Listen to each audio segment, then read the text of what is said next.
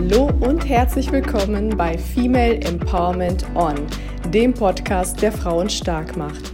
Mein Name ist Anastasia Penika und gemeinsam mit Sol Alevifat haben wir es uns zur Aufgabe gemacht, Frauen zu empowern, voller Mut und Selbstvertrauen ihren Herzensweg zu gehen. Heute habe ich die liebe Anna Kutschina als Interviewgast. Anna ist Beziehungscoach und spricht heute über das Thema Selbstannahme und Selbstliebe bezogen auf den Körper. Sie erzählt uns von ihrem Leben mit einer angeborenen Nasen-Gaumenspalte, darüber, welche Herausforderungen sie auf dem Weg meistern musste und was ihr dabei geholfen hat, ihren Körper so anzunehmen, wie er ist. Annas Geschichte gibt Mut und Hoffnung, dass man sein Selbstbild ändern kann und es lernen kann, seinen Körper zu lieben. Lass dich inspirieren von einer Frau, die von Selbstablehnung hin zur Selbstannahme gekommen ist. Female Empowerment On. Los geht's! Hallöchen, ihr Lieben. Ich freue mich unheimlich, heute eine ganz, ganz liebe junge Frau hier begrüßen zu dürfen, nämlich die Anna. Hallo, Anna. Hallo, Anastasia. Schön hier zu sein. Ja, schön, dass du da bist. Ich freue mich riesig auf deine Geschichte, denn ich kenne sie selber auch noch nicht. Und ähm, ja, bin ganz gespannt, wie du oder in welche Geschichte, in welche Story du uns heute mitnehmen wirst. Und an der Stelle ähm, würde ich dich einfach mal bitten, dass du ein bisschen was zu dir erzählst. Wer bist du? Was machst du heute? Hol uns doch einfach mal ein bisschen ab. Mhm. Also ja, ich bin Anna und ich arbeite als Coach für Frauen zum Thema Achtsamkeit in Beziehungen. Und in meiner Freizeit studiere ich noch Psychologie und ja, das Ganze mache ich in meinem Tempo, um einfach auch noch dazu zu lernen für meine Arbeit. Und ja, so, so sieht gerade mein Leben aus. cool, hört sich auf jeden Fall sehr spannend an. Und ähm, über welche Herausforderungen in deinem Leben möchtest du denn heute sprechen und uns so ein bisschen mitnehmen in deine Geschichte? Worum geht's? Also das Thema, über das ich heute sprechen möchte, ist ähm, Selbstannahme, Selbstliebe bezogen auf den Körper. Und mein persönliches Thema, was ich damit verbinde, ist äh, meine Nasen-Gaumenspalte, die ich schon habe, seitdem ich ganz, ganz, ganz klein bin, also als Baby schon. Und das hat mich einfach durchs ganze Leben oder begleitet mich immer noch durch mein ganzes Leben, beeinflusst mich auch in meinem Leben. Und ich hatte wirklich eine sehr, sehr große Herausforderung damit. Und deswegen möchte ich auch heute darüber sprechen. Ja. Sehr spannend. Ich kann mir auch vorstellen, dass es auch äh, die Zuhörerinnen ähm, brennend interessiert, weil es können ja auch andere Themen sein, was man körperlich ne, hat wo man ähm, Schwierigkeiten hat, es anzunehmen. Und ähm, ja, ich bin mal gespannt, wie du damit umgegangen bist und äh, welche Impulse und welche Botschaften du für andere Frauen hast. Aber bevor wir da so ein bisschen tiefer einsteigen, würde ich einfach mal vorschlagen, dass du uns do dorthin abholst, wann es angefangen hat. Mhm. Äh, zumindest von Erzählungen, du warst ja ne, also als Baby, als Säugling, glaube ich, ne? oder äh, bei der Geburt war das, glaube ich, schon, ne? Ich, ich erkläre das, ich erkläre das, wie ja, das perfekt, so. perfekt. Dann hol uns einfach mal ab.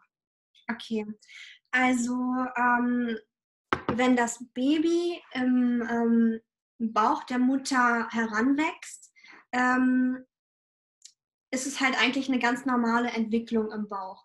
Und bei Menschen, die eben so eine Spalte haben, da ist es so, dass das Baby noch im Bauch nicht in der ja, richtigen Zeit wächst und dass es eben sein kann, dass wenn das Baby dann auf die Welt kommt, dass eben zum Beispiel an der Nase, an der Lippe oder im Gaumen dann noch Öffnungen bestehen. Das heißt, es ist nicht schnell genug zusammengewachsen. Mhm. Und ähm, die Menschen, die mit sowas dann auf die Welt kommen, ähm, ja, die kommen quasi so auf die Welt. Ne? Und ähm, es gibt Fälle, wo das wirklich schlimm ist, wo es wirklich noch sehr stark geöffnet ist und das Baby braucht auch gleich eine Operation und so weiter. Es gibt auch Kinder, bei denen das alles schon verschlossen ist, aber man sieht eben, dass es ganz zum Schluss zusammengewachsen ist. Mhm. Und bei mir war das eben so, dass es ähm, an meiner Lippe und Nase, da war alles in Ordnung, da war alles verschlossen, aber am Gaumen war es halt so eine kleine Öffnung und ähm, ja, die musste dann natürlich auch operativ geschlossen werden.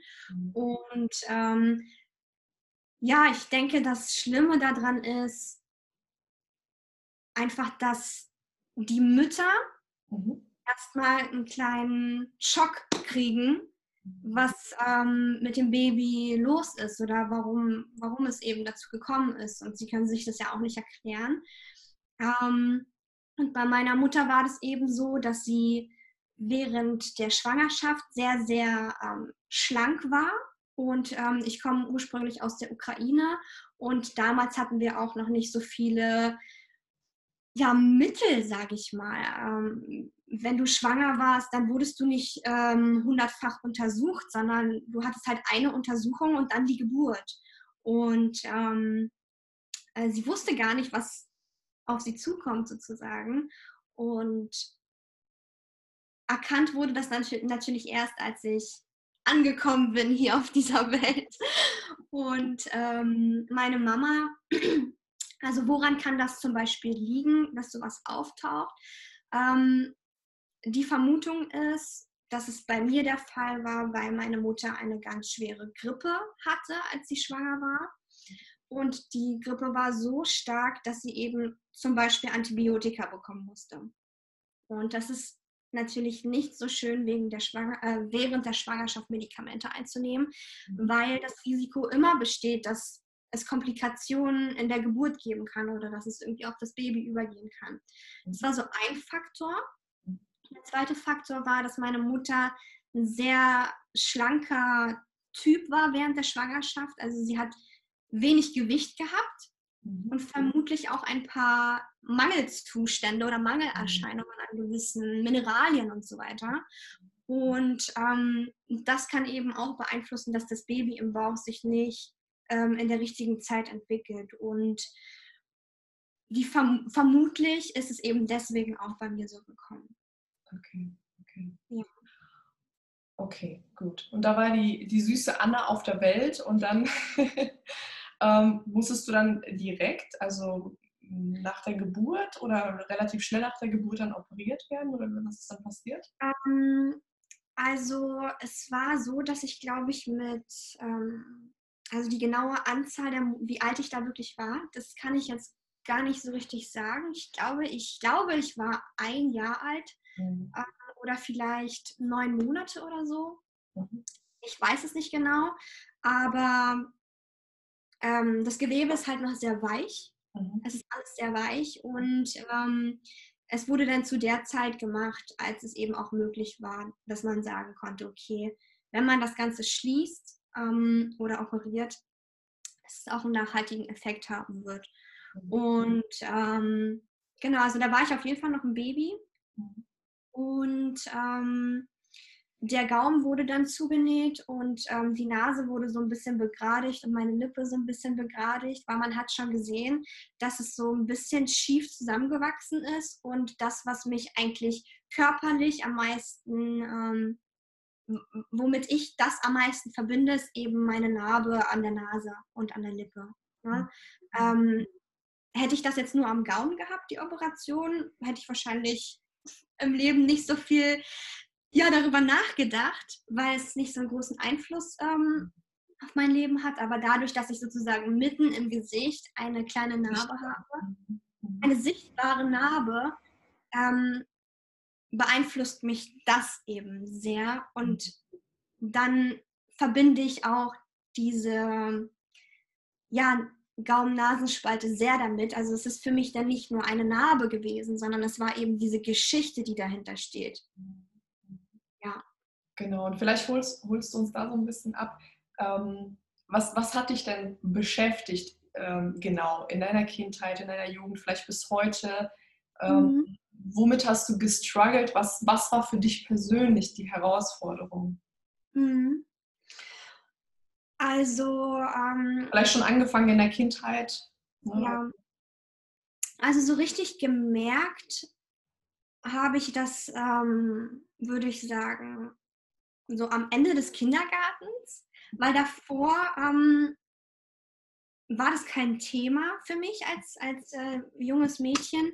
Und ich habe auch ähm, von den anderen Kindern keine Resonanz oder sowas bekommen. Also es war wie unsichtbar.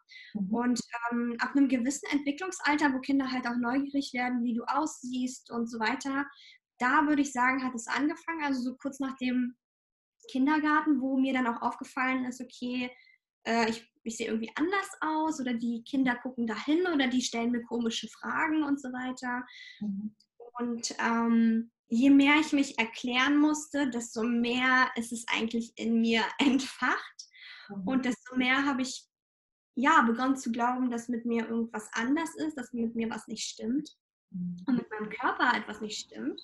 Mhm. Und damit habe ich natürlich auch darauf also damit habe ich projiziert auch, dass mit mir etwas nicht stimmt, weil eben mit meinem Körper etwas nicht stimmt.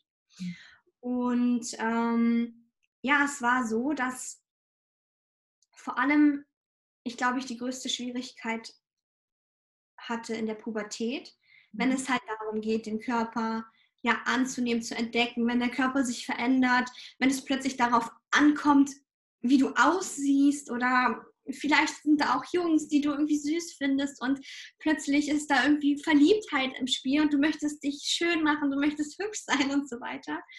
Ähm, und vor allem halt auch in dieser Phase, wenn man sich mit anderen Mädels vergleicht und so weiter in der Entwicklung, in der Pubertät, war es schon echt so ein großes Thema für mich und es hat dazu geführt, also ich hatte nie Probleme damit, dass jemand zu mir gekommen ist und meinte, oh Gott, was hast du da? Oder ich habe nie negative Erfahrungen gemacht mit ähm, Ablehnung oder Mobbing oder sonst was. Davor hatte ich immer Angst, mhm. dass mir das vielleicht passiert, weil, weil ich irgendwie anders aussehe. Mhm. Aber das gab es nie.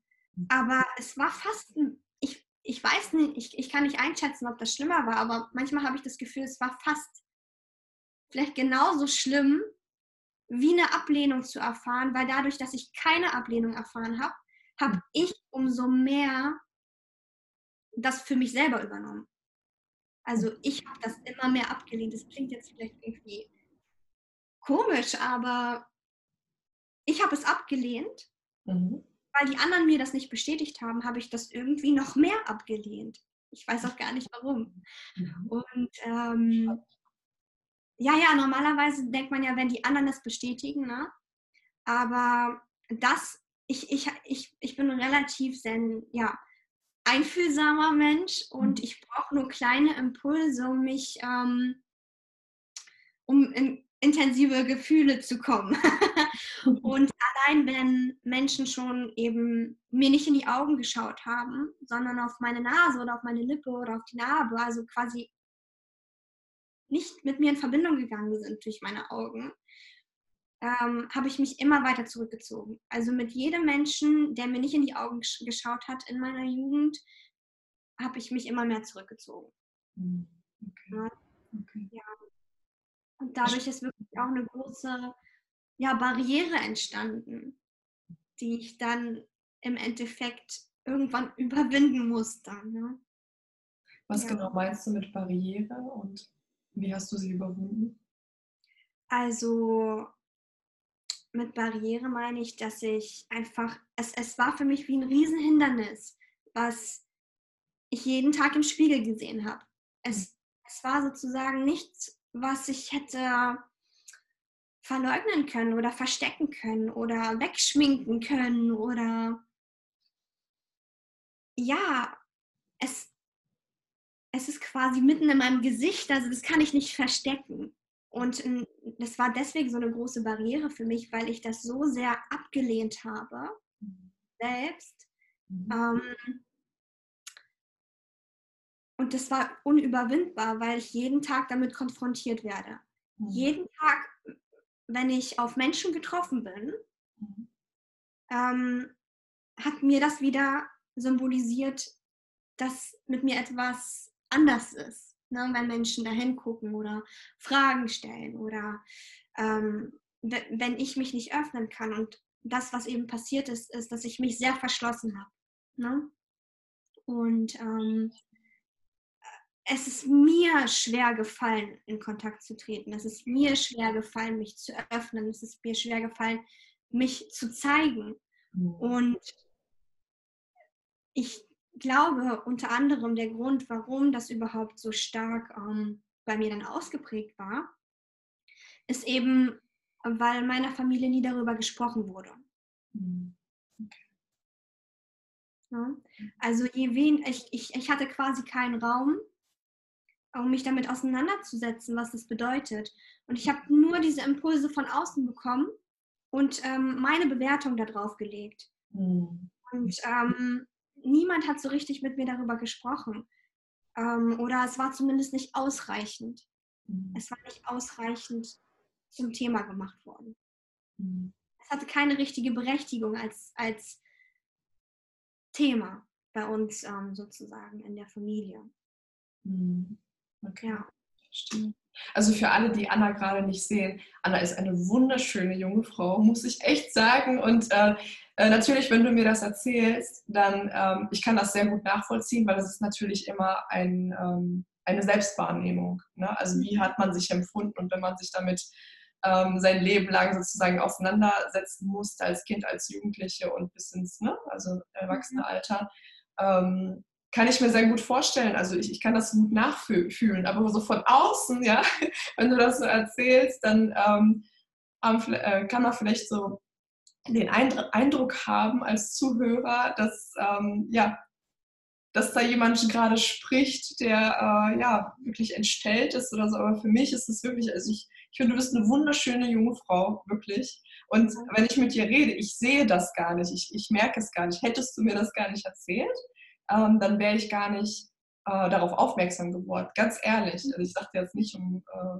irgendwie dich ne, irgendwie zu, zu bestätigen oder sowas. Aber ähm, ich kann mir sehr gut vorstellen, je mehr man sich ja selbst damit auseinandersetzt und wie du schon sagst, korrigiere mich bitte, wenn es falsch ist, ähm, wenn ich falsch liege, wenn darüber nicht gesprochen wird, dann macht man sich ja selber Filme im Kopf und macht sich da selber irgendwelche Erklärungen und äh, Begründungen im Kopf, warum jemand mit dir darüber spricht oder nicht spricht und wertet sich dadurch vielleicht noch mehr ab. Ne? Also dieses, oder auch so dieses Gefühl von, warum hat das keinen Raum? Ist das nicht wichtig genug? Äh, bin ich nicht wichtig genug, dass wir darüber sprechen? Warum passiert das Ganze nicht?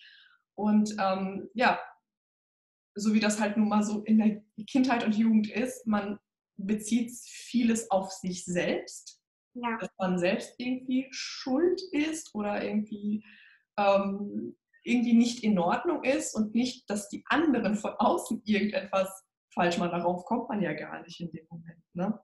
Ja. Kann man das gut, so sagen? Ja, gut, dass du das sagst. Ähm, weil ich denke, dass uns oft nicht bewusst ist, wie die Emotionen unserer Eltern auf ähm, Kinder wirken und dass Kinder das eben alles auf sich selber projizieren. Mhm. Und ähm, warum das auch so ein großes Thema für mich geworden ist, ist natürlich unter anderem auch, weil meine Eltern nicht so gut damit umgehen konnten und ich das dann auf mich projiziert habe. Das bedeutet, ich als Baby komme quasi auf die Welt und denke mir so, hallo Welt, hier bin ich, was kann ich Tolles tun? Oh mein Gott, ich bin so ein spirituelles Wesen, was hier gerade angekommen ich bin so neugierig und alles ist schön. Und oh mein Gott, ich möchte erstmal klarkommen als Baby, um hier diesen, diesen Bedingungen eben, ja, zu lernen, mit diesen Bedingungen umzugehen.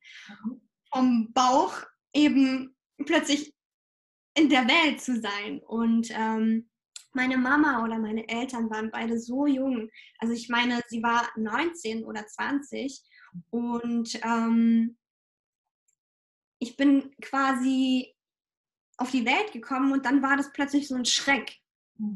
Die Emotionen, die ich als Baby dann wahrgenommen habe, waren eben, oh mein Gott, was ist los? Drama. Ähm, meine russische Familie neigt eh dazu, vieles ähm, überzudramatisieren, ja. Das bedeutet, da ist keiner so richtig ruhig geblieben und hat gesagt, alles ist in Ordnung, wir machen das, wir schaffen das, ist alles okay, wir machen das Beste draus, sondern mehr so, oh mein Gott, warum ist das jetzt passiert?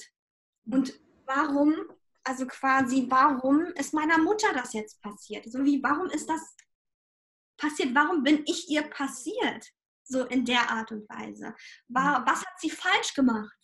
Hat sie vielleicht ähm, irgendwelche Fehler während der Schwangerschaft gemacht, dass sich das auf mich ausgewirkt hat. Und meine Mutter hat sich total überfordert gefühlt.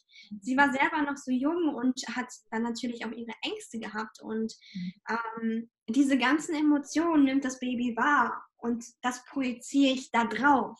Und das wusste ich ja in der Jugend alles nicht, dass ich das in mir trage, diese, diese Bewertung auch von meiner ganzen Familie. Und ähm, ich denke, deswegen können Themen auch so groß werden, weil unsere Eltern und oder unsere Bezugspersonen durch ihre Emotionen und ihre Haltung dazu das beeinflussen und wir das auf uns projizieren oder übernehmen.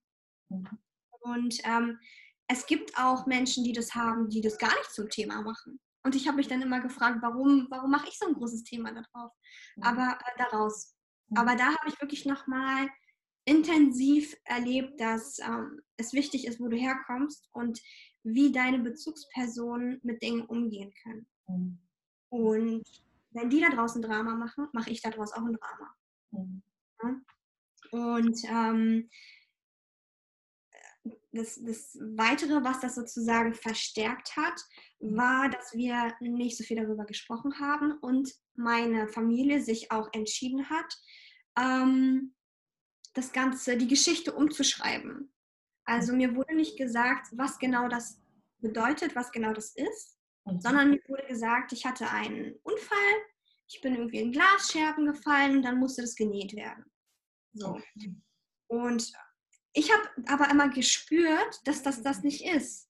Okay. Und innen drin war das wie so ein innerer Konflikt, dass ich spüre, das hat eine ganz andere Bedeutung, aber die sagen mir was ganz anderes irgendwas stimmt hier nicht. Irgendwas stimmt hier nicht. Und ähm, deswegen denke ich, war es auch die ganze Zeit ein Thema, was mich beschäftigt hat, weil ich immer gespürt habe, da, da ist irgendwas, was ich noch nicht weiß, mhm. aber ich spüre, dass es auf jeden Fall das nicht ist. Und ähm, dann habe ich das natürlich immer so interpretiert, dass mhm. es schwer für meine Familie ist, anscheinend. Mhm. Die, war, die zu legen. Und um denen nicht zu nahe zu treten, habe ich auch deswegen auch nie groß darüber gesprochen oder es angesprochen oder darüber gesprochen. Ja. Mhm. Und ähm, spannend. Ja. Sozusagen, wo dann dieser Konflikt hauptsächlich entstanden ist in mir, als ich gesehen habe, dass das noch andere Menschen haben. Ne? Es gibt Schauspieler. Mhm. Oh. Es gibt Schauspieler, die ähm, haben genau das gleiche wie ich. Oder ich habe Menschen auf der Straße gesehen und ich war so manchmal so total überrascht oder auch geschockt. Ich dachte, das kann doch nicht sein. Ich bin in Glasscherben gefallen. Wie, wie kann das so ähnlich sein? Also ich war so wie total verwirrt und ähm, dachte mir, das kann es doch wohl nicht wahr sein. Und natürlich im Zeitalter des Internets fängt man dann auch an zu googeln hier, was, was ist das genau, was ist das alles? Und dann habe ich sozusagen das erste Mal wirklich erfahren, was das ist, als ich das gegoogelt habe. Okay. Ja, dann saß ich da vor Google mit diesen Bildern, wo zum Teil wirklich schlimme Bilder dort drauf sind und mhm. dachte mir so, das kann doch wohl nicht wahr, sein. das kann wirklich nicht wahr sein. Wie alt also, du da? Ich glaube 14 oder 15 oder 16 oder so. Okay. Und was hast du gemacht in dem Moment? Ähm, ich habe mich auf jeden Fall bestätigt darin gefühlt, dass ich immer gespürt habe, dass irgendwas mir enthalten wurde an Informationen. Mhm. Ähm, vorenthalten. Vorenthalten. Mhm. Ähm, ich war irgendwie auch erleichtert, dass ich nicht alleine damit bin. Mhm. Aber auf der anderen Seite war ich trotzdem alleine damit, weil ich kannte ja niemanden. Und ähm, ja, ich habe da auch dann begonnen, natürlich mit meiner Familie mehr darüber zu sprechen. Ja. Okay. Und ja. was kam da raus, als du es angesprochen Also kann ich mir das so vorstellen, du hast es dann wirklich angesprochen, dass du gesagt hast, ich habe das herausgefunden und jetzt erzählt mir, wie die Geschichte war oder wie, wie darf ich mir das vorstellen? Ähm, Äh, ich, also ich kann mich an den Moment erinnern, wo ich mit meiner Mutter darüber gesprochen habe. Also sie ist meine größte Bezugsperson hier in Deutschland, weil wir auch ausgewandert sind und ich habe größte, den größten Bezug zu meiner Mutter. Mhm. Und wir saßen wirklich im Auto und ich habe sie gefragt, Mama, was ist dann eigentlich mit mir da jetzt gewesen? Mhm. Und dann hat sie mir die gleiche Geschichte nochmal erzählt, dass es ein mhm. Unfall war. Mhm. Und dann habe ich nur gesagt, Mama, ich, ich weiß, was das ist. Mhm. Ich weiß, dass das ähm, vielen Menschen passiert und dass es kein Unfall war. Und dann hat meine Mutter angefangen zu weinen im Auto und äh, da habe ich gesehen, was das für ein emotionales Thema für sie eigentlich ist mhm. und wie viel Angst und Schmerz sie in sich deswegen trägt. Ne? Und sie hat mir dann gesagt, dass sie einfach Angst hatte, offen darüber zu sprechen, weil sie wollte mir keine Angst machen. Und sie wollte nicht, dass ich denke, mit mir ist was falsch. Deswegen haben sie versucht, etwas Normales daraus zu machen, indem sie zwar die Geschichte drehen, aber jeder kann einen Unfall haben und es ist ja auch nichts Schlimmes, einen Unfall zu haben. Aber nicht jeder wird so geboren. Ne? Und die wollten mich eigentlich verschonen, aber passiert ist es eigentlich das Entgegengesetzte. Ne? Und für mich in meinem Leben zeigt es einfach so sehr, wie wichtig ähm, Offenheit ist und einfach Wahrheit. Und e egal was ist, dass das Größte, was uns verbindet, ist eben, dass wir zu den Dingen stehen können und dass wir das auf den Tisch legen können und wirklich offen und ehrlich über Themen sprechen können. Also dass das Verstecken meistens sehr viel schlimmer ist als eine schmerzhafte Wahrheit. Hm. Ja. Kann ich sehr gut nachvollziehen. Ja. Und es ist ja auch nicht so, dass das ist jetzt ja auch keine Elternschelte oder sowas. Ne? Also die Eltern machen es ja immer nur so gut, wie sie, wie sie wissen und wie sie können, nach, nach bestem Wissen und Gewissen zu dem jeweiligen Zeitpunkt.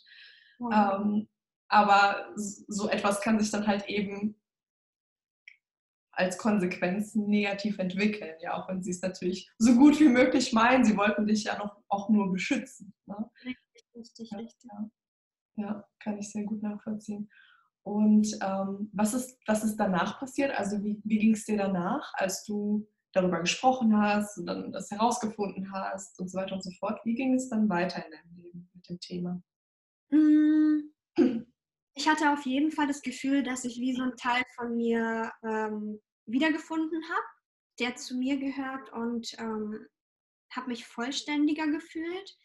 Aber ich war halt trotzdem noch sehr jung und ähm, früher habe ich schon sehr viel Wert auf mein Aussehen gelegt und habe mich sehr viel verglichen als Mädchen und dann natürlich auch als Frau. Und ähm, es war trotzdem ein Thema. Ne? Und ich wusste zwar, was das nun alles bedeutet. Und ähm, ich habe auch begonnen, den Menschen, die mich dann danach gefragt haben, die Wahrheit zu erzählen, was das ist und warum das da ist ähm, das war auf jeden Fall viel befreiender für mich, als wenn mich jemand fragt und ich erzähle eigentlich genau das Gleiche, was ich selber nicht glaube. und ähm, das hat es ein aufgelockert. Das war so wie der erste Schritt zur Heilung mhm. und der erste Schritt zu Annahme. Mhm. Ja. Ne? Also diese, diese Themen, dass Mädels sich untereinander vergleichen oder weil der Körper sich verändert, dass man, dass ich nicht so in der Lage war, meinen Körper anzunehmen und so weiter. Das sind ja normale Themen, die vermutlich alle kennen. Ne? Mhm. Ähm, das habe ich dann nur noch mal einfach nur noch mal auf mein Aussehen ein bisschen mehr drauf projiziert, ich sag's mal so. Mhm. Ja. Mhm. Also kann man das so sagen, der Weg zur Heilung geht eigentlich immer nur durch Annahme? Also in dem Moment hast du ja gerade beschrieben, als du angefangen hast, auch darüber zu reden und die Wahrheit zu sagen, also diese Wahrheit halt eben anzunehmen, in dein Leben zu integrieren, indem du es auch kommunizierst, in dem hat auch der Heilungsprozess angefangen? Ja, auf jeden Fall. Ähm, solange ich dachte, mit mir ist was nicht in Ordnung mhm. oder mit mir ist was falsch, mhm. ähm, hat, hat das eigentlich nur dazu geführt, dass es sich immer mehr intensiviert hat. Weil ich habe ja in meinem Umfeld und in meinen eigenen Gedanken immer nur Bestätigungen noch gesucht, mhm. ähm, ja, die das eben bestätigen. Und mit dieser Konfrontation, mit der ersten Konfrontation damit und auch dieser Annahme, dass es halt einfach so ist, mhm. mit dem Wissen, was ich bekommen habe, was das eben bedeutet und was eben genau vorgefallen ist, mhm. ähm, das war dann wirklich der erste Schritt zur Annahme. Ja, ja, auf jeden mhm. Fall. Okay. Und ähm, ja, die, die weitere Schwierigkeit, die ich hatte, war eben, dass das plötzlich im Raum stand, mhm. dass ich plötzlich wusste, okay, das ist ein Teil von mir, das bin ich und ich habe das erlebt. Mhm. Und ähm, danach habe ich aber einfach so weitergelebt wie vorher. Und ich, mich haben ganz normale Themen wie andere Jugendliche auch beschäftigt. Und das hat nicht so viel Raum bekommen, dieses Thema. Und tatsächlich haben mir dann immer Menschen gesagt, man sieht es ja gar nicht. Das ist ja gar nicht so schlimm. Und ähm, du siehst doch trotzdem total super aus und du siehst hübsch aus. Und ich hatte tatsächlich auch keine Probleme mit Partnerschaften oder so. Also es gab immer Jungs, die fanden mich ähm, toll und attraktiv. Ich hatte immer einen Freund und ich wurde nicht abgewertet. Aber ähm, dadurch, dass ich das so sehr gesehen habe und dass mich das so sehr eingeschränkt hat, hat mir das nicht so sehr geholfen, dass die anderen das nicht wahrgenommen haben oder als nicht so schlimm empfunden haben. Und das war ein bisschen wie ein innerer Konflikt. Ne? Also selbst dieses Bild von mir zu haben ähm, und andere sagen, das ist gar nicht so. Okay, okay es ist ein bisschen wie ein Trugschluss, weil man erhofft sich ja immer von anderen die Bestätigung, dass das ja gar nicht so ist. Mhm. Aber ähm, ich habe es ja so gesehen. Mhm. Was hätte dir denn geholfen? Es ist komplex, ne? was hätte mir geholfen? Ähm, was mir geholfen hätte und im Endeffekt auch geholfen hat, war, dass ich begonnen habe, darüber zu sprechen, ähm, dass ich das sehe. Mhm. Und ähm, dass ich das nicht schön fand. Und mhm. wie sehr mich das einschränkt. Wie sehr ich mich sozusagen versteckt habe und nicht in Kontakt treten konnte deswegen. Mhm. Also nicht mehr wütend zu sein auf die anderen, dass die das nicht sehen und mir nicht die Berechtigung geben, darüber zu sprechen, sondern ich habe einfach begonnen, darüber zu sprechen. Okay. Wie ich damit fühle. Und das war so wie der zweite Schritt, zur Annahme, mhm. weil ich einfach mich getraut habe und einfach den Mut hatte, mit den Leuten wirklich offen darüber zu sprechen, denen ich mich geöffnet habe. Mhm. Also es waren meistens meine, meine Partner. Mhm.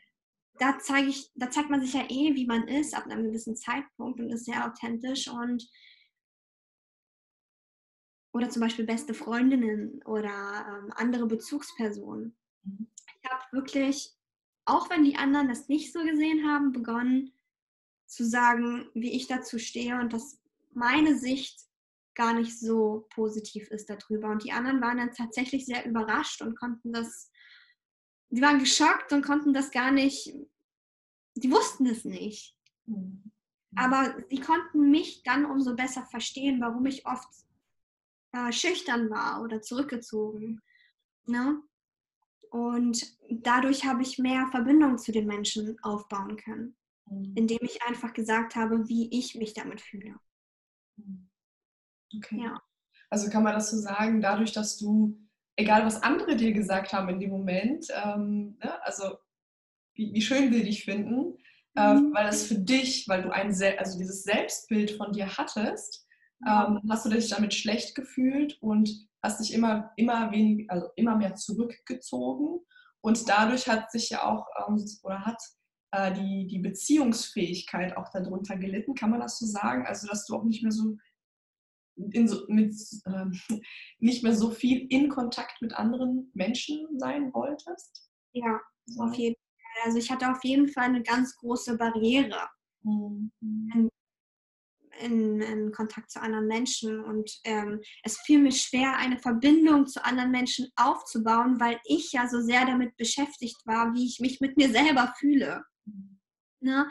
Ich, ich hatte quasi gar keine Zeit in dem Moment im Kontakt, mich auf den anderen zu konzentrieren, weil mein ganzes System mhm. ähm, die ganze Zeit getriggert wurde. Mhm. Durch Blicke mhm. und so weiter. Also, oder durch Vermeidung. Ich habe sehr viele Vermeidungsstrategien entwickelt im Laufe der Zeit, wie ich das verstecken kann, alles. Ne? Und ähm, mein ganzes System, weil, es, weil, es, weil ich das als so großes Thema gesehen habe und weil ich das zu einem großen Thema gemacht habe und mich selbst nicht annehmen konnte, mhm. ähm, wurde ich die ganze Zeit getriggert durch mein Umfeld. Und jeder Kontakt war einfach ein Trigger und deswegen wollte ich nicht so viel in Kontakt sein. Ne? Und ja. ich glaube, kann man, also ich glaube auch Frauen, die ähm, eine Unsicherheit sich selbst gegenüber haben, vielleicht ihrem Körper gegenüber haben, sich selber irgendwie nicht annehmen können. Ich, ich glaube, da passiert genau das Gleiche. Dass, ähm, weil wir das eben zu so einem großen Thema machen und das auch wirklich so fühlen, mhm. dass der Kontakt bringt eben diese ganzen Schmerzpunkte an die Oberfläche. Aber indem das an die Oberfläche kommt, kann das ja auch erst heilen. Indem wir uns damit konfrontieren, können wir beginnen, anders darüber nachzudenken mhm. oder es anders zu sehen. Und je mehr ich in Kontakt getreten bin, desto mehr wurde es getriggert, desto mehr Schmerz habe ich eigentlich empfunden, weil ich immer wieder damit konfrontiert wurde, mit meiner eigenen Sicht, mhm. mit meinen eigenen blinden Flecken, desto mehr konnte ich verstehen, was in mir passiert und desto mehr konnte ich entscheiden, ob ich mich so fühlen will oder ob ich mich entscheide, mich anders zu fühlen. Okay, okay. Ja. Und das, das war dann sozusagen der Wendepunkt? Kann man so sagen? Ähm, also ich glaube, es gab keinen richtigen großen Wendepunkt, so wie von heute auf morgen mal alles anders, sondern es war wirklich ein Prozess, mhm. der dann in der Jugend begonnen, begonnen hat, ähm, mit, mit eben dieser Wahrheit darüber, mit dieser Ehrlichkeit zum Thema, dann natürlich auch ähm, mit der Konfrontation mhm. und ähm, ja, also ich, ein weiterer Schritt war quasi, dass ich in mir selbst Bedürfnisse gemerkt habe, die ich leben möchte. Unter mhm. anderem, ich möchte in Kontakt sein, ich möchte lebendig sein, ich möchte glücklich sein, ich möchte ähm, ich bin halt ein empathischer Mensch. Wenn ich Kontakt unterdrücke, mhm. dann richtet das, das ist ganz schlimm für mich. Das ist so wie, du kannst nicht einem Menschen, der Kontakt liebt, Kontakt verbieten. Also es ist ganz, ganz schlimm. Und weil ich so immer mehr dieses Bedürfnis gemerkt habe, dass zwischenmenschliche Kontakte so ein großes Bedürfnis von mir waren mhm. und eigentlich auch ein Talent, also meine, meine Stärke und meine Fähigkeiten, mhm. habe ich einfach irgendwann gemerkt, oh, ich, ich kann es einfach nicht mehr unterdrücken, weil dieses Bedürfnis wurde so stark, mhm.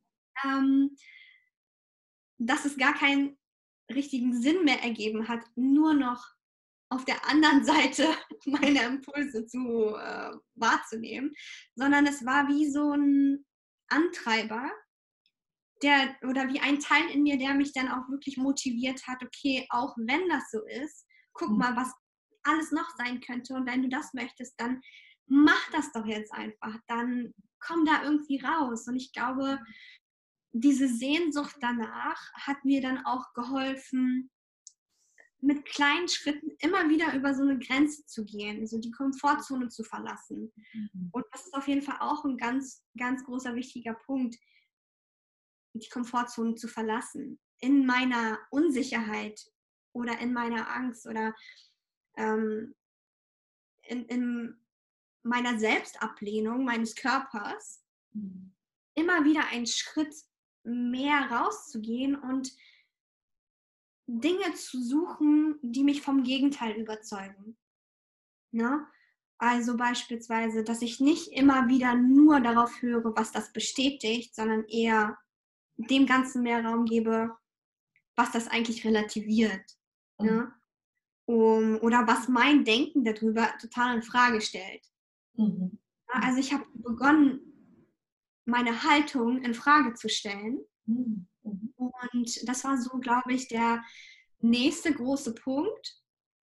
Mhm. Und ähm, der, ich glaube, die zwei größten ausschlaggebenden Punkte waren ähm, quasi, die, die, die legen sich ja quasi noch da drauf, auf die Arbeit, die ich ja schon gemacht habe, diese. Steps. Mhm. Und zwar hatte ich, ähm, oder es, es ist mein Partner gewesen, mhm. ähm, der so mit so einer Liebe und so einer liebevollen Art mir gegenüber aufgetreten ist, bezogen auf das Thema. Dass es mich immer total, es hat richtig an mir gerüttelt, mhm. weil es so eine pure Liebe war, ähm, dass, ich, dass ich das nicht verstehen konnte. Ich habe versucht zu verstehen, wie es möglich ist, das so sehr zu lieben, weil ich, ich spüre, ob ein Mensch sagt, ich finde es gar nicht so schlimm, aber er findet es nicht so schön, das spüre ich. Mhm. Aber einen Menschen zu haben, der sagt, ich finde das sogar schön, weil es macht dich aus und ich mag dich so sehr. Ich möchte das gar nicht an dir missen, sozusagen. Mhm. Und du bist dadurch für mich was Besonderes und du hast einen Wiedererkennungswert und ähm, wenn sozusagen ein Mensch so darauf schaut und ich in ihm diese Liebe dazu spüre, das war für mich, das war für mich sowas wie was, was ich nicht glauben konnte. Also das ist sowas wie, als hätte man sein ganzes Leben auf sowas gewartet, weil man das selber möchte für sich und mhm. ähm, ich wollte das auch selber über mich ähm, denken und selbst spüren und wahrnehmen. Aber da ist jetzt jemand, der zeigt dir, wie das aussehen würde, wenn ich das schaffen würde. Also was wäre denn, wenn ich so darauf gucken kann wie mein Partner? Mhm. Und ja, er hat mir so sehr geholfen, weil er halt wirklich kein Thema damit hatte. Mhm. Meine Familie hatte selbst ein Thema damit. Sie mhm. wurden selbst damit konfrontiert. Aber da war jetzt plötzlich ein Mensch in meinem Leben, der gar kein Thema damit hatte, der mit seinen eigenen Themen ganz gut beschäftigt ist. Und immer wenn er das wahrgenommen hat oder wenn ich wirklich offen darüber gesprochen habe, dass ich mich damit nicht wohlfühle, mhm. er mit so viel Liebe da drauf guckt und einfach so im Alltag, ohne dass ich ähm, darüber spreche, mhm. es immer wieder spiegelt, diese Liebe dazu. Mhm. Und, und, und das, das hat irgendwas in mir verändert. Ja. ja. Und, und äh, andere Menschen wirklich mit so einer Reinheit oder mit dieser wirklichen Liebe und Verbindung, ja. woran sie dich erinnern. Also ja. es ist so, dass ich, ähm, dass ich ihn brauche, um das zu spüren, sondern es war wie eine Erinnerung in meinem System, dass das eine Möglichkeit ist, darauf zu schauen. Ne? Und ähm, mega spannend. Also so verrückt. Ja, also ich, ich stelle mir das so vor, dass es, ähm, du hast dein ganzes Leben lang ein Selbstbild, ein Selbstverständnis eigentlich von dir selbst, dass du es nicht schön findest, beispielsweise. Ja. Ne? Ja. Und dann kommt jemand und sagt dir komplett das Gegenteil eigentlich von dem, was du die ganze Zeit geglaubt hast und rüttelt dein Bild so richtig kräftig, ja? so dass du ähm, wie soll ich sagen, ins Schwanken kommst mit deinem Selbstbild und dir denkst, okay, vielleicht könnte er wirklich recht haben. Ne? Und gucken wir mal da drauf. Ist das wirklich so? Ja.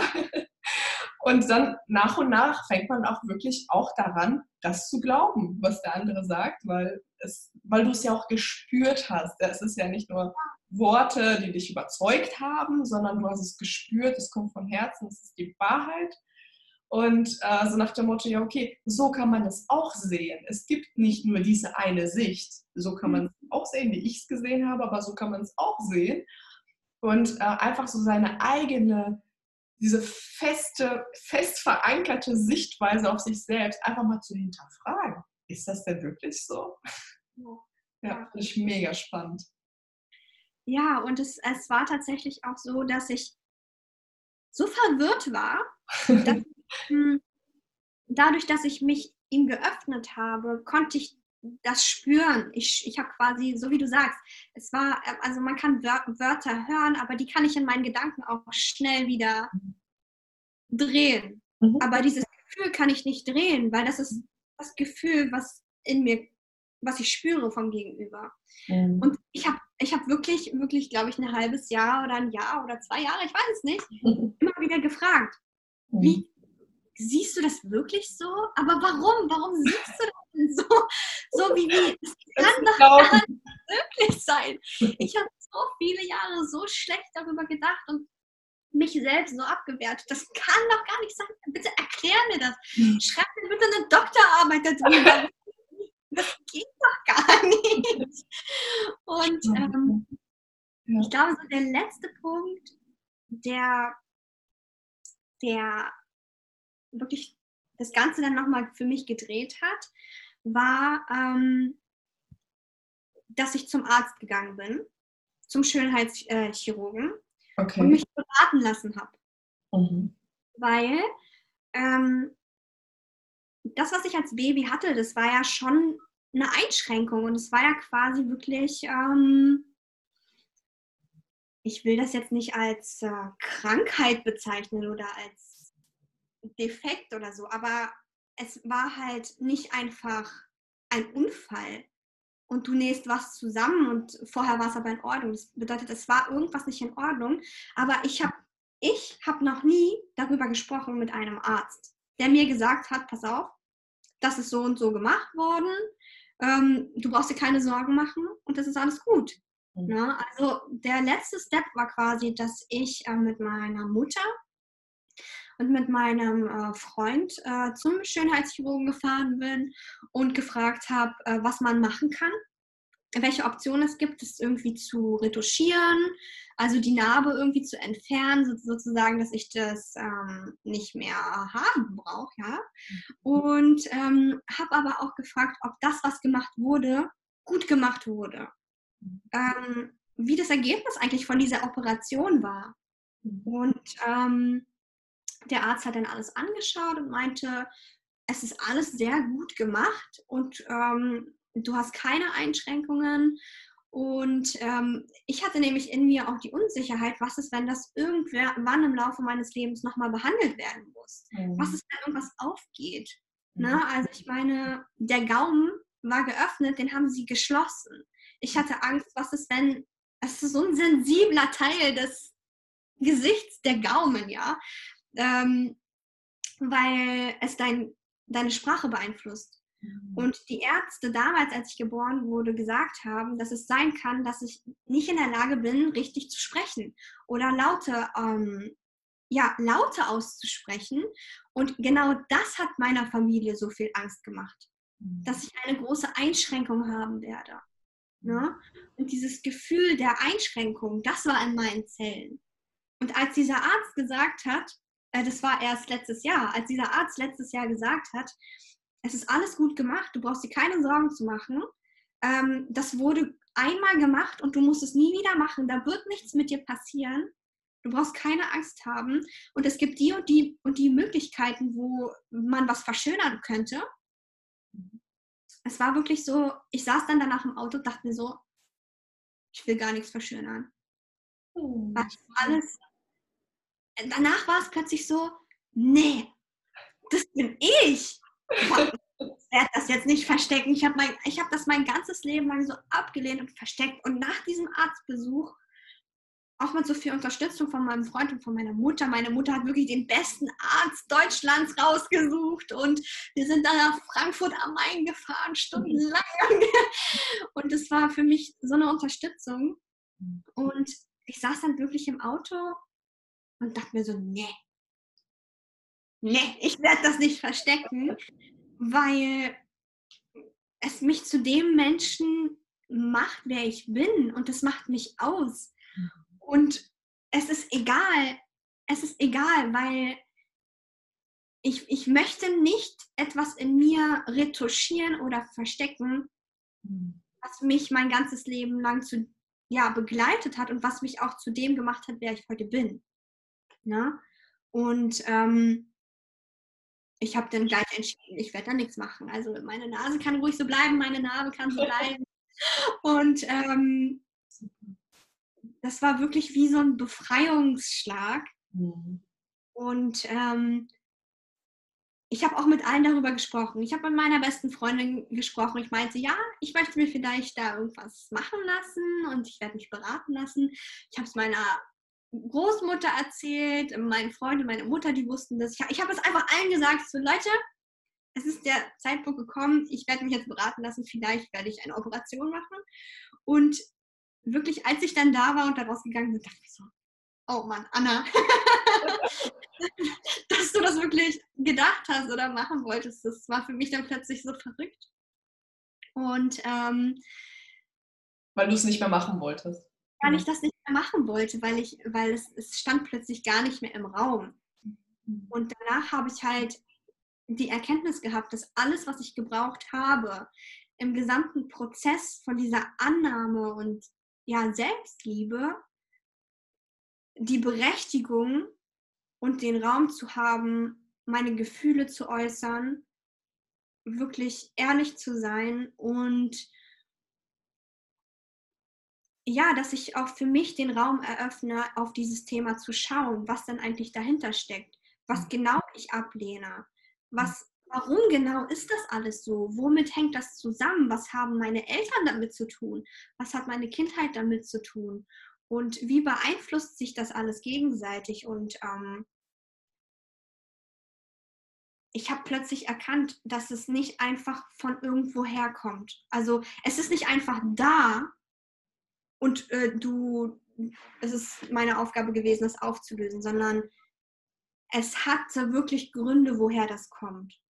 Und, ähm, also so. zum Beispiel aus der Kindheit. So, okay. Andere darauf, äh, an der Kindheit darauf geschaut haben. Ihre mhm. Emotionen projiziert darauf. Die. Unsicherheit von meiner äh, Familie mit sich selbst umzugehen und dadurch auch damit umzugehen, ja. Also es hatte nicht nur was mit mir zu tun. Ah, okay. Mhm. Ne? Hätte ich jemanden an meiner Seite gehabt, der mich begleitet hätte und total im Reinen mit sich gewesen wäre und mhm. mich empowert hätte von Anfang an, hätte ich nicht begonnen, so über mich zu denken. Und deswegen, es gibt Einflüsse, äh, die auf uns wirken, die ähm, so ein Denken oder eine Ablehnung unseres Körpers oder unserer selbst gegenüber eben verstärken oder auch ähm, auslösen. Mhm. Und indem ich gesehen habe, das hat nur nicht, nicht nur etwas mit mir zu tun, mhm. sondern da spielen ganz viele Faktoren mit rein. Und ich habe mir jeden Faktor angeguckt mhm. und habe dann plötzlich immer mehr verstanden. Es hat immer mehr Klick gemacht. Mhm. Und ähm, wirklich den Mut zu haben, da mal hinzugucken. Ja. Das war wirklich so der Game Changer. Ja. ja.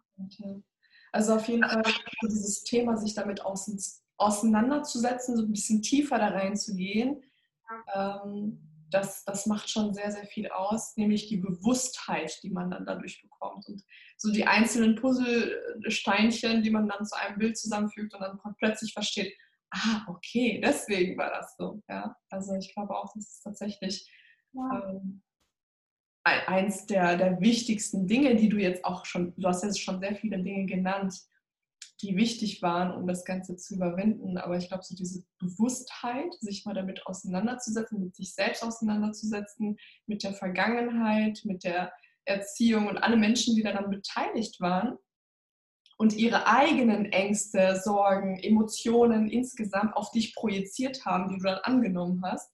Wahrscheinlich auch bedingt dadurch, dass du an sich schon ein sehr empathischer Mensch bist und dich äh, schnell verbindest oder sogar identifizierst manchmal auch mit den Menschen, ne? Wenn, mhm. ja, ähm, dass es dann sehr schnell geht, dass man ähm, diese Gefühle dann auch halt auch annimmt ne? von anderen Menschen. Ja. Spannend. Also so viele ähm, interessante Punkte, die du genannt hast, die dazu beigetragen äh, haben, dass du heute und korrigiere mich, wenn ich falsch liege, das Thema für dich aufgelöst hast? Kann man das so sagen? Ähm, Ja, also aufgelöst.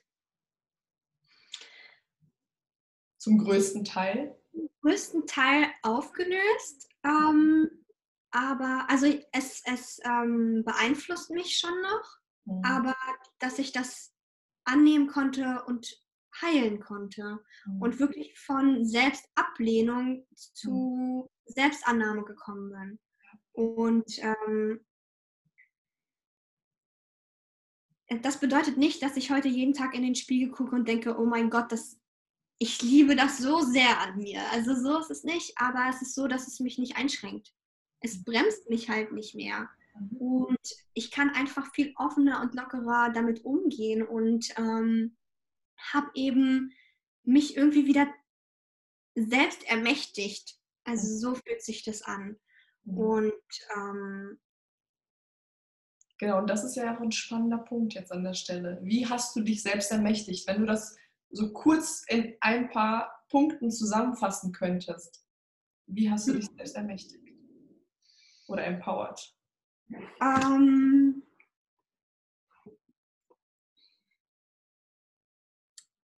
also erstmal das Thema anzuschauen, mhm. zu gucken, welche Gedanken ich dazu habe und welche Gefühle ich dazu habe. Dann, ob das alles stimmt, was ich denke und fühle und womit das zu tun hat, also was das beeinflusst, mein Denken und mein Fühlen. Mhm. Ähm, dann eben das zu verstehen, woher das kommt und dann diese Gedanken und Gefühle damit ja auch zu hinterfragen und dann eben zu entscheiden, was ich fühlen will und was ich denken will darüber. Mhm. Und ähm, wie ich eben, wie ich damit leben will. Mhm. Ne? Ja. Und ja, cool. ich denke, das passt ganz gut zusammen. Ich glaube, das, das, das sind sehr, sehr wichtige Punkte, die ich, ähm, ich denke, dass die auch den Zusch äh, Zuhörern und Zuschauern auch helfen könnten. Ähm, mhm. Ich glaube, wir könnten uns über dieses Thema stundenlang noch unterhalten, weil das so komplex und so spannend ist, weil da so viele Zusammenhänge sind, aber ich glaube, das ist wirklich so, das waren so die wesentlichsten Punkte. Was mich jetzt noch interessieren würde, ähm, was würdest du sagen, wie hat diese Herausforderung dein weiteres Leben geprägt? Nimmst du, also nimmst du für dich vielleicht auch ein Geschenk daraus und ähm, machst etwas daraus, was für deine Zukunft oder vielleicht jetzt schon für deine Gegenwart total bereichernd ist? Mhm. Mhm. Auf jeden Fall, würde ich sagen, weil ich ja so früh durch diesen Prozess der Selbstannahme gegangen bin und das selber eben gefühlt und erlebt habe und transformiert habe. Dass ich jetzt auch einfach in der Lage bin, durch diese Selbsterfahrung anderen Menschen zu helfen oder sie auch dabei zu unterstützen, ähm, ähnliche Themen aufzulösen, weil ich auch genau weiß, wie sich das anfühlt. Vielleicht war es bei mir nochmal ein spezieller Fall, aber ich kann einfach jeden so gut nachvollziehen dadurch, selbst wenn, wenn es vielleicht kleinere Themen sind. Aber ich weiß ganz genau, dass man aus kleinen Themen ein Riesending machen kann. Und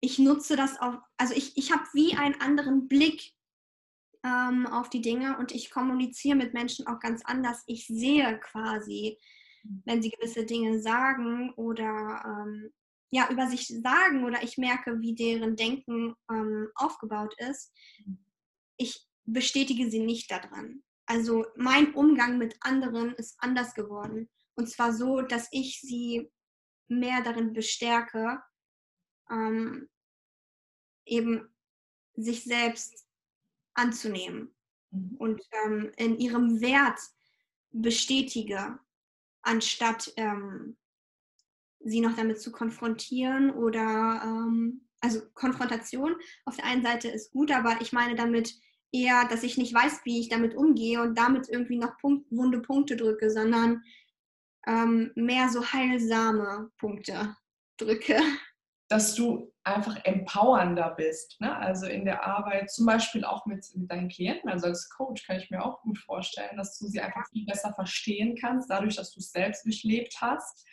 Und dadurch, dass du auch weißt, was man dafür braucht in dem Moment, ja, ähm, dass du ihnen auch diese Dinge gibst. Also nämlich eher zu empowern, anstatt ne, sie zu ähm, bestätigen. Ne, genau. Ja. genau, ich habe da so, ich habe da eben so eine starke Einfühlsamkeit, mhm. weil ich das so sehr fühlen kann. Ähm, ja, ich spüre das dann in jeder meiner Zelle und ich glaube, das kommt dann auch beim Gegenüber an. Und ähm, ich könnte mir vorstellen, dass die äh, meine Klienten sich dann auch schneller verbinden können. Und ähm, das ist natürlich ein, für mich sehr schön, weil ich wirklich dann was bewirken kann und sie unterstützen kann auf ihrem Weg. Ja. Ach, so schön. Wenn jetzt eine junge Frau hier gerade zuhört ähm, und etwas Ähnliches hat oder das Gleiche hat, also auf jeden Fall ein Thema damit, ähm, den Körper anzunehmen, welche Botschaft hast du an diese Frau? Mhm. mhm. Ich finde, dieser Satz trifft es richtig, richtig gut auf den Punkt. Und zwar, wir müssen nicht lernen, uns selbst mehr zu lieben, sondern wir müssen uns daran erinnern, dass mit uns nichts falsch ist. Mhm. Ne? Ja. Weil dieser ganze Prozess ist wie eine Erinnerung an deine Kraft, an deine Schönheit, an deinen Wert, den ich durchlaufen habe und den jede Frau durchläuft oder jeder Mensch durchläuft äh, in, in diesem Prozess zur Selbstannahme oder Selbstliebe. Und ähm, wir müssen nicht üben oder lernen, eben uns selbst mehr zu lieben, sondern uns daran erinnern, dass mit uns alles in Ordnung ist. Und dass wir richtig sind, so. Wunderschön. Was für ein schöner Schlusssatz. Liebe Anna, vielen lieben Dank für deine inspirierende Geschichte und auch für, für deine Offenheit. Ähm, ich weiß auch, dass es auch ein Thema ist, was intim ist und ähm, mit Schamgefühlen behaftet ist in der Vergangenheit. Und deswegen danke ich dir umso mehr für, ja, für deine authentische Geschichte. Und ähm, ich denke, sie hilft auch vielen anderen Frauen weiter. Vielen lieben Dank, dass du da warst im Interview. Sehr, sehr gerne. Und danke auch, dass ich das äh, teilen konnte. Ähm, es ist wirklich auch ein Herzensanliegen von mir, das zu teilen. Also danke, dass du mir die Möglichkeit eröffnet hast. Sehr, sehr gerne. Das machen wir gerne mit der Soll. Und ähm, ja, diese Geschichte muss die Welt hören. Von daher war es super, dass du da warst. Vielen lieben Dank an der Stelle und äh, bis ganz bald. Bis. Ich hoffe sehr, dass diese Folge dir gefallen hat. Und in der nächsten Folge gibt es den Heartful Empowerment Code von Anna. Das heißt, Annas Set an Erfolgsfaktoren mit zusätzlichen Inspirationen für die Umsetzung in deinem Leben. Wenn dir diese Folge gefallen hat, freue ich mich von Herzen über eine 5-Sterne-Bewertung. Folge mir gerne auch auf Instagram at Anastasia Penica und schreibe gerne deine Gedanken zur Folge unter dem Post von heute. Wenn es für dich auch ein Herzensanliegen ist, Frauen stark zu machen, dann teile gerne diese Folge auch mit anderen Frauen. Dafür danken wir dir jetzt schon von ganzem Herzen. Female Empowerment On. Deine Anastasia.